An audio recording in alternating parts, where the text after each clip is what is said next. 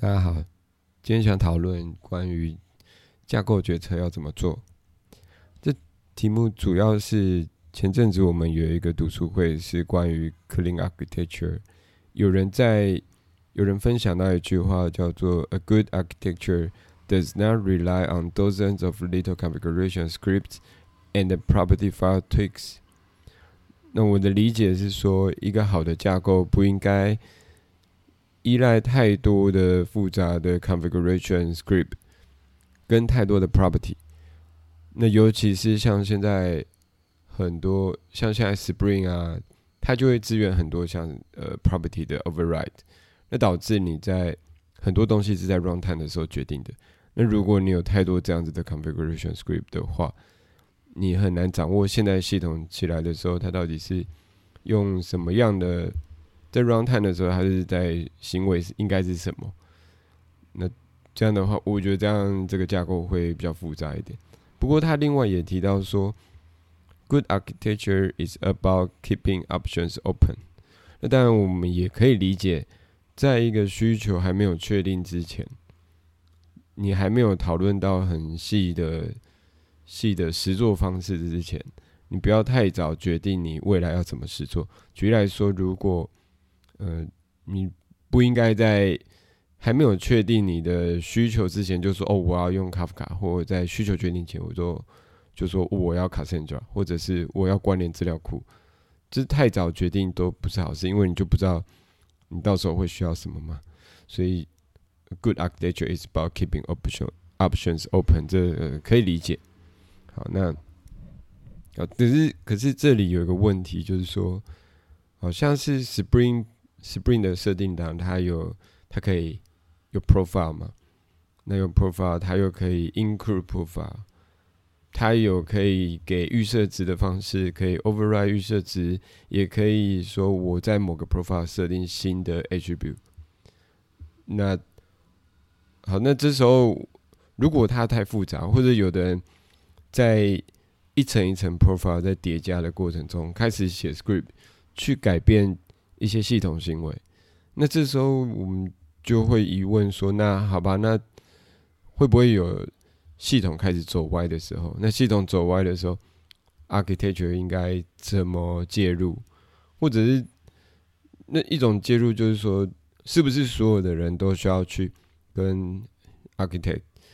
keep on 呃 keep sync，就是随时都要跟 architect 知道，让 architect 知道说：哎，现在事情是发生怎么样？还是说，architect 自己就得去看现在系统是怎么开发？那到底是呃是谁要主导这件事？还是说所有的事情都要由 architect 来决定？还是自己开发者自己就可以决定？到底这个平衡在哪里？这个平衡也是蛮重要。就是如果什么事情都要 architect 来决定的话，那很明显 architect 就会是一个 bottleneck。可是如果当然，这本书上也有有提到说，architect 就是需要去看城市。如果他没有看城市的话，可能会透过 abstraction layer 过度简化了整个系统的复杂度，就会很单纯。也许有一个工程师他在某个 profile 加了一个 script，他就是某原是有原因的嘛。那你也不能说，诶，他就是不能加，他一定得去了解他为什么要加。那加了是不是有理由？还是说其实？应该回归到整个架构本身，应该要有一些 hook point 去让人家能够改一些、加一些 script 进去，让整个系统能够原本是变得呃叠床架屋，在某个地方变得太复杂，而回到 feedback 回原本的比较 infra infrastructure 的部分去改善整体的结构，那这也是有可能。我觉得这应该没有什么很。很呃，silver bullet 就是并没有一个正确的答案，因为每一个团队状况都不一样，每个架构师都有自己的想法，甚至在团队里面也不见得会有架构师这个角色。总之，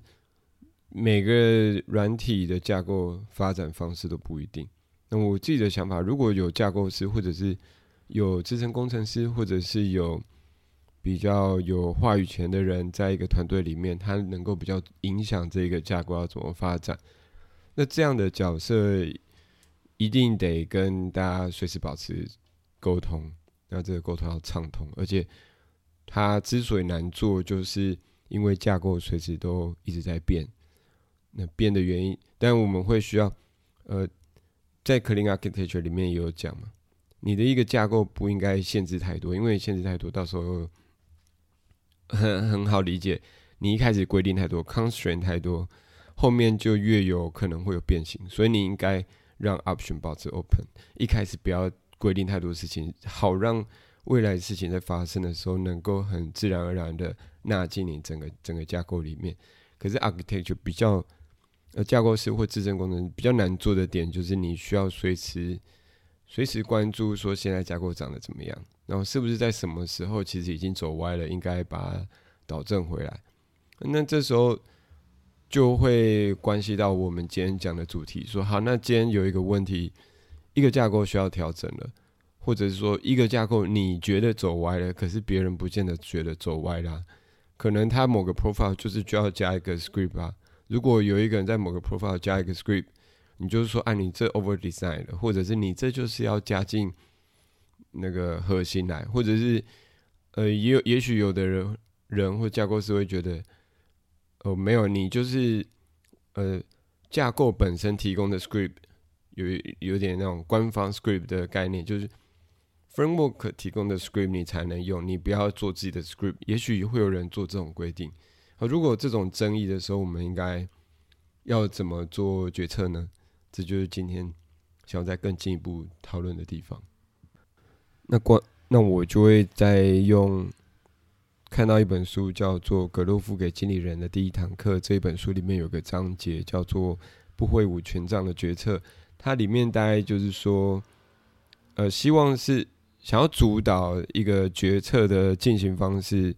理想的情况是，最终能够由离问题最近而且最了解问题的人来做决定。那因为这样的他掌握，他有足够的经验，也有足够的技术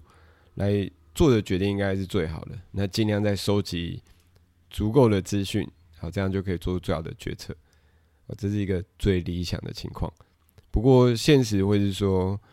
当你比方说他在这边讲的是经理人，一个经理人来讲。他可能年轻的时候或过去他有很很好的技术，但是他随着经验累积，他离技术越来越远，或者是今天的实作方式已经跟他他没有办法完全掌握今天是怎么实做的，这也这这时候他不见得能够单凭他一己之力就掌握所有的事情的细节，也没有办法凭他个人就做出最好的决策，所以。要么你如果是一个经理人，那你就需要把有权利决定做决策的人跟有技术、有知识的人处在一起和结合在一起，让他能够共同做出决定。可这时候，当然，呃，再再更细一点讲，就是这有一个理想的决策模式，在这个这个理想的决策模式的流程里面，首先第一步会是自由讨论，在自由讨论这个阶段，每个人。一个团队，每个人都会可以很自在的把自己的想法提出来，因为每个人看到的都可以看到不同的问题，然后，也根据自己的背景看出不同的潜在的问题，或者是说觉得要改善的改善的问题，甚至是可以解决的方式，可以每个人有不同的 op opinion，有不同的看法都提出来，然后我们就把它记录下来，再讨论。这就自由讨论的部分。那有了这一些，呃，收集了足够非常丰富的资讯之后，我们就可以一个一个来讨论说，诶，这样是不是可行？这样是不是可行？就可以开始借由足够的资讯来做清楚的决策。在决策的时候，你也是一个讨论的过程嘛？讨论之后会慢慢凝聚出说，哦，什么决策是可以的，什么决策是不行的，甚至是一开始的想法。可能没有那么美好嘛，因为一开始在自由讨论的时候，有点像 brainstorm 的时候，大家只是提过一个初步想法，初步想法还不会那么不会那么明确，不会那么理想，所以需要筛选过后再提出更细的设计出来。好，这最终最终经过非常多轮的讨论以后，我们就可以有一个清楚的决策。那这个决策不见得能够达成所有的人都。不见得可以满足所有的人的期许，或者是每个人不见得每个人都完全认同。但无论如何，我们需要在团队里面需要有一个清楚的决策，在这个清楚的决策做出来之后，离开了会议室，我们就要全员支持他。就是虽然我觉得可能里面有些问题，但既然我们已经做了决定了，大家就一起把这件事做好，这算是一个专业的态度嘛？可是有可能说，我们做了决策。甚至是到实行的时候，发现啊，这真的还是有之前没想到的问题。我们也要有有勇气去把这件事倒推回去，回到也许是自由讨论的部分。这是一个理想的决策模式，尤其是在最后一个，如果你决定了开始做了，然后发现哎有问题，然后你又不敢去推回去，那这就是一个沉没成本。这时候未来的代价可能越来越大。好，那。这是一个理想的流程嘛？可是现实的是，现实的情况是说，在自由讨论的时候，不是如果可能会有一个情况，就是并不是所有的人都敢发声。那这有几个情况，一个是如果原本想发声的人，他会被打压，就是或者是会被 reject，或者是很容易被。被压制住，没有办法发出他的意见，或者是直接被忽视他的意见。那这样久而久之，这个这个讨论的风气就会不不存在。甚至是更严重的情况是，如果他发表了一些意见，在参与讨论的里面的人里面有一些高层，那他看到有的人发表意见跟那个高层想的不一样，这个人就降低了这个人的。呃，也许未来升迁的可能性，那这样就会更让人不讨论。那在书里面就讲到一个非常糟糕的情况，就是说在某家公司里面，你看哪些人可以升上去，就是因为那些人有一个技能是先看高层发出什么声音，再再去附和他，这样的人他可以靠高升。这时候对公司来说就不是一个好的现象，因为很明显，因为这样资讯收集的不够多，那呃没有办法面面俱到，没有办法尽量把每个面向都考虑过。这时候做的决策，它的资讯是有限的，这样的决策是不完整的。可是这应该会是在自由讨论的时候非常常发生的情况。那好，当这样的。这样好，自由讨论结束之后，我们要开始做决策。好，第二个阶段做决策。做决策的时候，会比较常发生的问题，会是如果你一开始在自由讨论的时候漏掉一些资讯，或者是在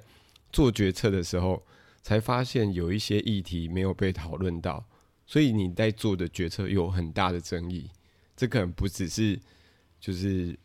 你不认同我的观点，或我不认同你的观点。不只是这样而已，可能是有非常大的争议，甚至会影响到这个决策根本是不可行的。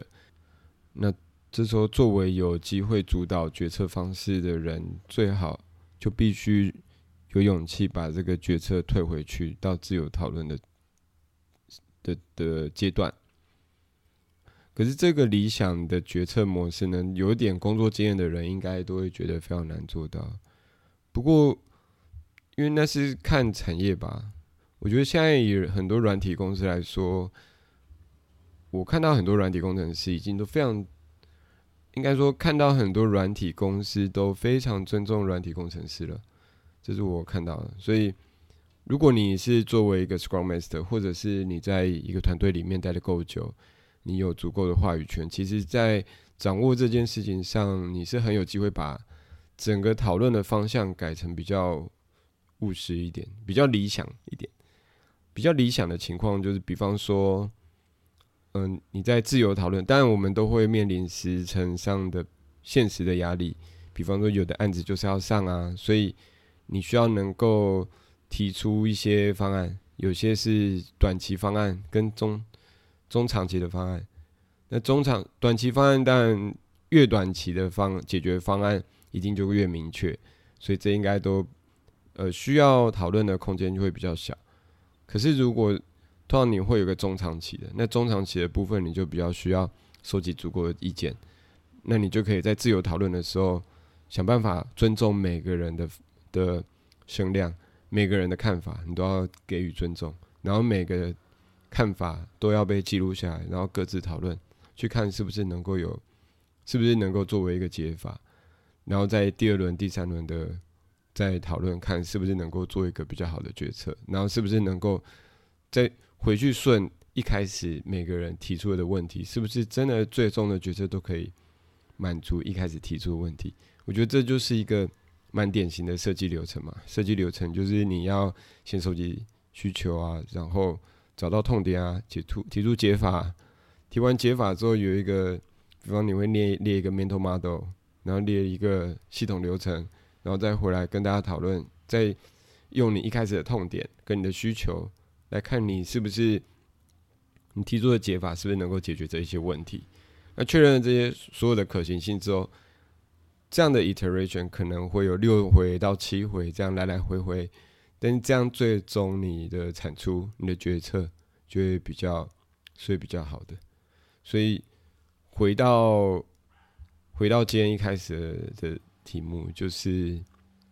架构决策要怎么做，或者是你遇到一个 Spring Profile 的 Include，或者是说你有 Dozens of Configuration Script and Property File Tweaks，遇到这种情况你要怎么办呢？不，并不会。实际情况你不会，呃，不应该是说，有的人就是 complain 说，哎，你这这个设计也太烂了，或者是说，在不理会到底抱怨的人遇到了什么问题，就直接说这个设计已经很好了，这样都不会是好的发展。可是你也要让整个团队有办法，有足够的讨论的风气，能够乐于发起说他现在遇到的。提出他现在遇到的困难，跟他看到的问题，然后一起想办法解决。然后在，因为我们会有现实现实面的考量，我觉得大家都可以理解现实面的考量，所以我们一起把题目提出来，然后经过自由讨论，一个很好的完整的决策，然后在在决策的时候，很坦白的把所有的现实情况列出来。做出短期跟长期的决策方式，这样的话，我觉得很容易就能做到全员支持。那尤其这个能够主导这件事情呢，绝对就是